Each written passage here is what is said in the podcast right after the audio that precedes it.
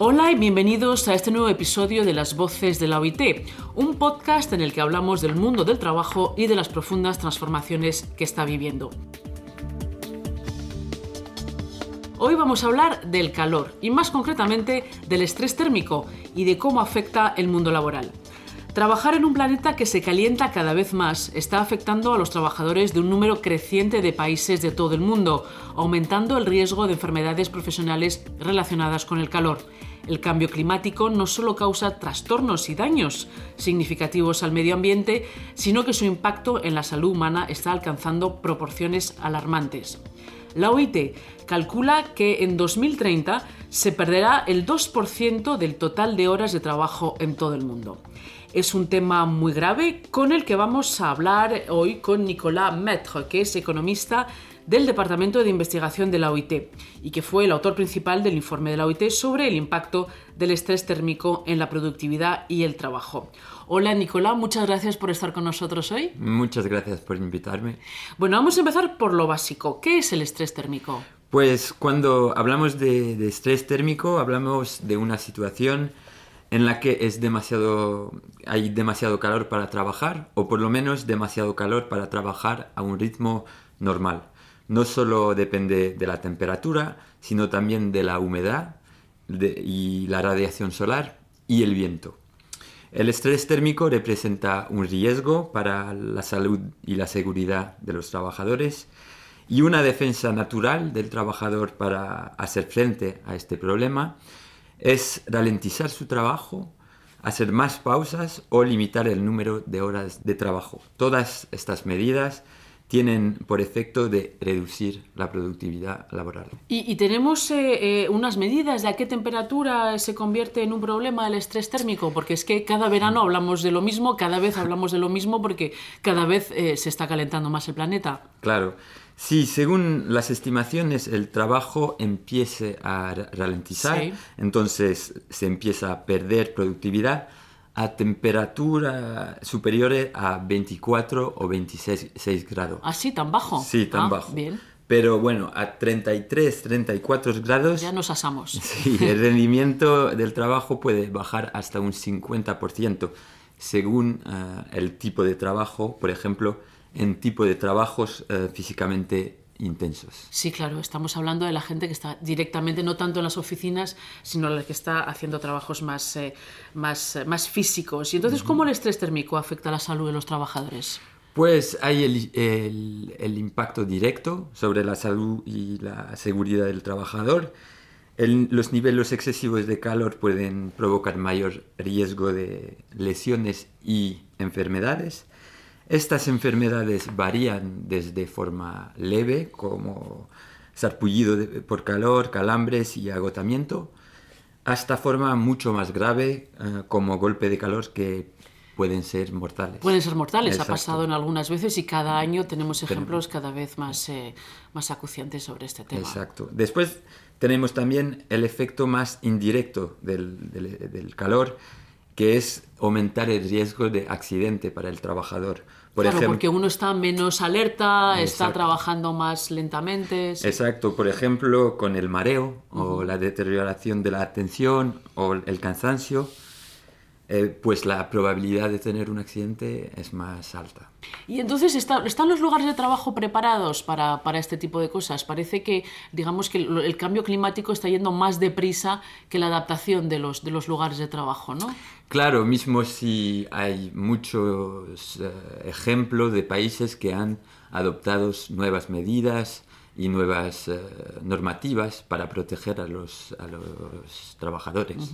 Digamos que en países donde hay un calor, el calor es más, más normal desde hace más tiempo, pues están más preparados como aire acondicionado o algo por el estilo, mientras que en países del norte, y aquí estamos hablando, estamos transmitiendo desde Ginebra, con lo cual aquí la gente pues no, no está nada acostumbrada. Hay muchas oficinas eh, y muchas casas no están preparadas para, para el calor. Eh, no, no están y bueno, también eh, estamos eh, con reticencia a, adoptar eh, aire acondicionados en todas partes por también el, el efecto sobre el cambio climático. Es, una, es la pescadilla que se muerde la cola, como decimos que contribuye en también al problema. Entonces, es algo también que tenemos que tener en cuenta.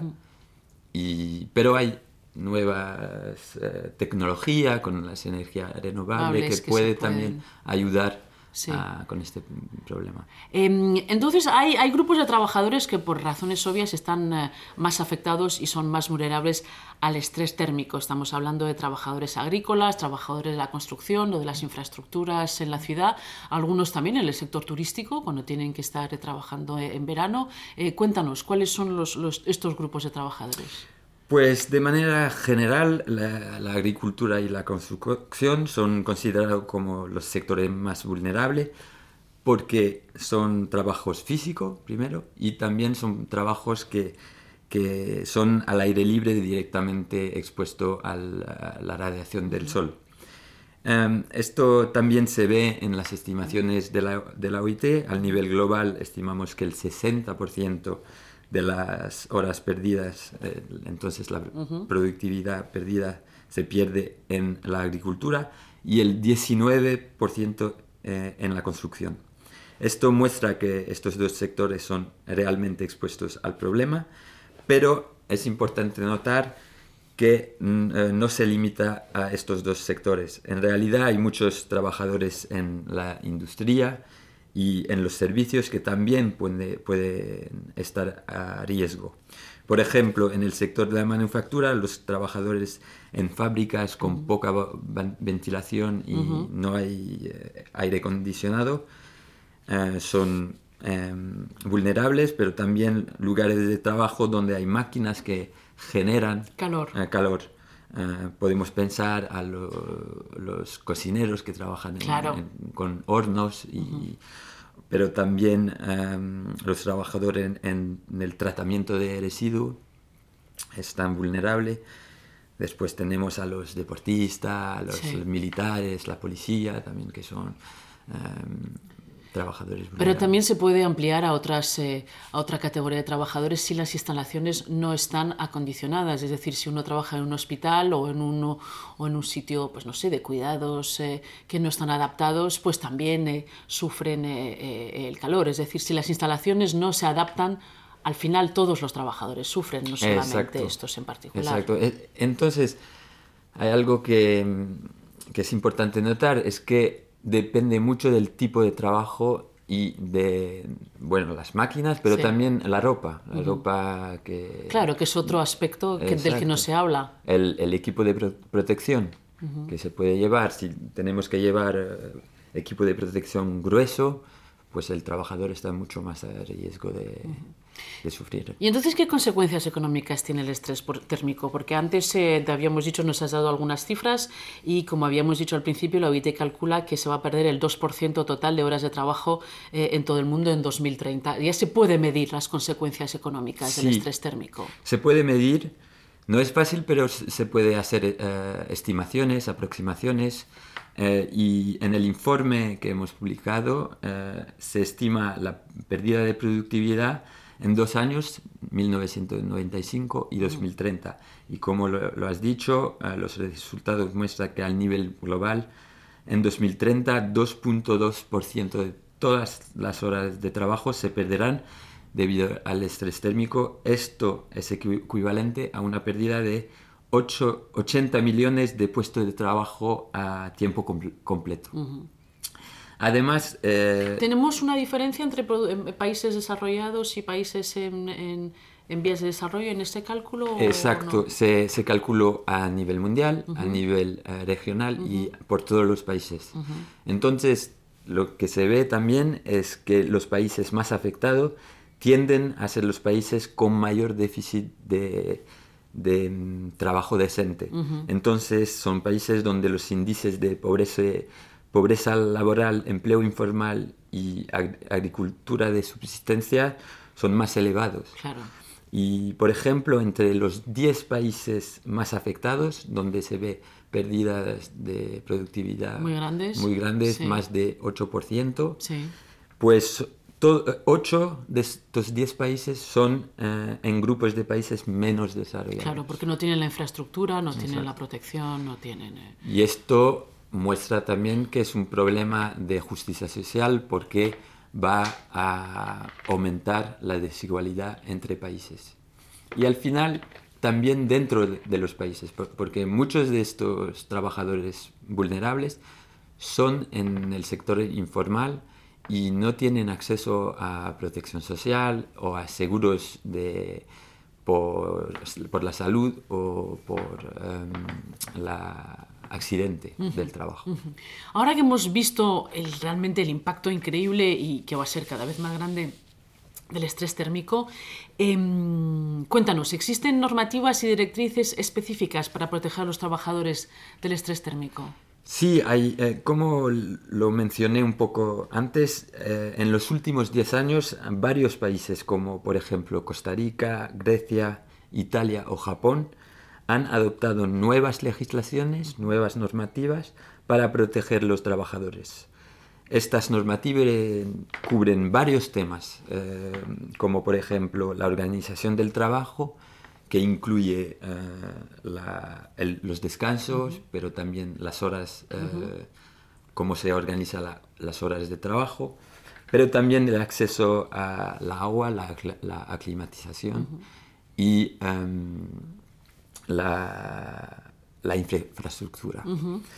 En Italia, por ejemplo, varias regiones adoptaron medidas que prohíben el trabajo agrícola al aire libre durante las horas más calurosas del día y sobre todo en los días que son considerados como de alto riesgo. De alto riesgo. Entonces también es una clasificación de riesgo ah, con los niveles de temperatura. ¿Y, cuáles, eh, qué pueden hacer los gobiernos y, los empresarios para garantizar el cumplimiento de estas, de estas normativas? ¿Cuál es el papel que deben jugar?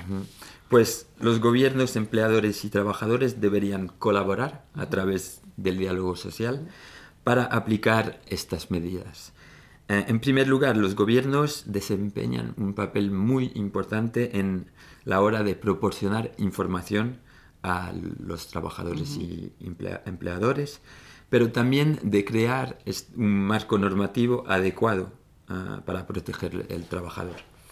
Por ejemplo, pueden proporcionar información sobre futuros niveles del calor, pero también sobre los riesgos y los síntomas em, asociados al estrés térmico y sobre las medidas que, que los trabajadores o los empleadores pueden em, adoptar cuando ven los síntomas, por ejemplo, para evitar estos problemas. Ahora, en cuanto a los trabajadores y empleadores, son los más indicados para aplicar las medidas. Eh, Pero para las empresas también no solamente es el bienestar de sus trabajadores, sino son pérdidas económicas eh, que pueden eh, los que que enfrentar. Pérdidas de productividad, entonces pérdidas económicas. Por ejemplo, eh, pueden adaptar el número de pausas. Em, pueden hacer que, sus trabajadores estén eh, trabajando en mejores condiciones. Exacto. Pueden adaptar el número de pausas, asegurar que el trabajador eh, tiene acceso adecuado al agua, también un acceso a zona de sombra, adaptar los horarios, como le, lo mencioné antes, y también trabajar en las horas del día más fresco y también adaptar la ropa y el, el, equipamiento, el equipo de protección. Ahora los trabajadores también tienen un papel, mismo es si tienen menos margen de, de, ¿Y cuál es su actividad. Pues pueden vigilar su salud y la salud de los colegas y también informar de, al, al empleador de cuáles son los riesgos y cómo en su punto de vista deberían eh, ajustar.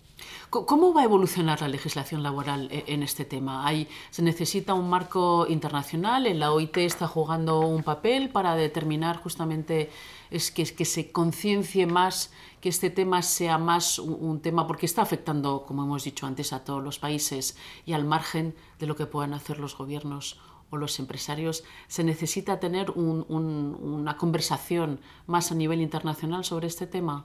Claro, hay, hay un papel que la OIT puede, puede jugar. jugar y es también, em, bueno, se hace también en el cuadro de salud y seguridad en el trabajo. Que es un tema que ya aborda la OIT. Que ya aborda la OIT y tenemos convenio ah, en, en este tema y se inserta en este más gran tema. Sí, en el tema de la Es muy importante porque se- sa- eh, salud y seguridad del trabajo es ahora un problema, eh, un tema clave Sí. de, la, de la OIT. En, el futuro creo que el estrés térmico va, Va a ser tener todavía más, todo- más un todo- tema, ¿no? Se espera que evolucione el Exacto. estrés térmico en los próximos años, ¿no? Exacto. Y que se convierta realmente en un tema mucho más generalizado del que todavía es ahora, ¿no? Exacto, exacto. Ahora también en el cuadro de la OIT se puede intercambiar las experiencias de un país al otro.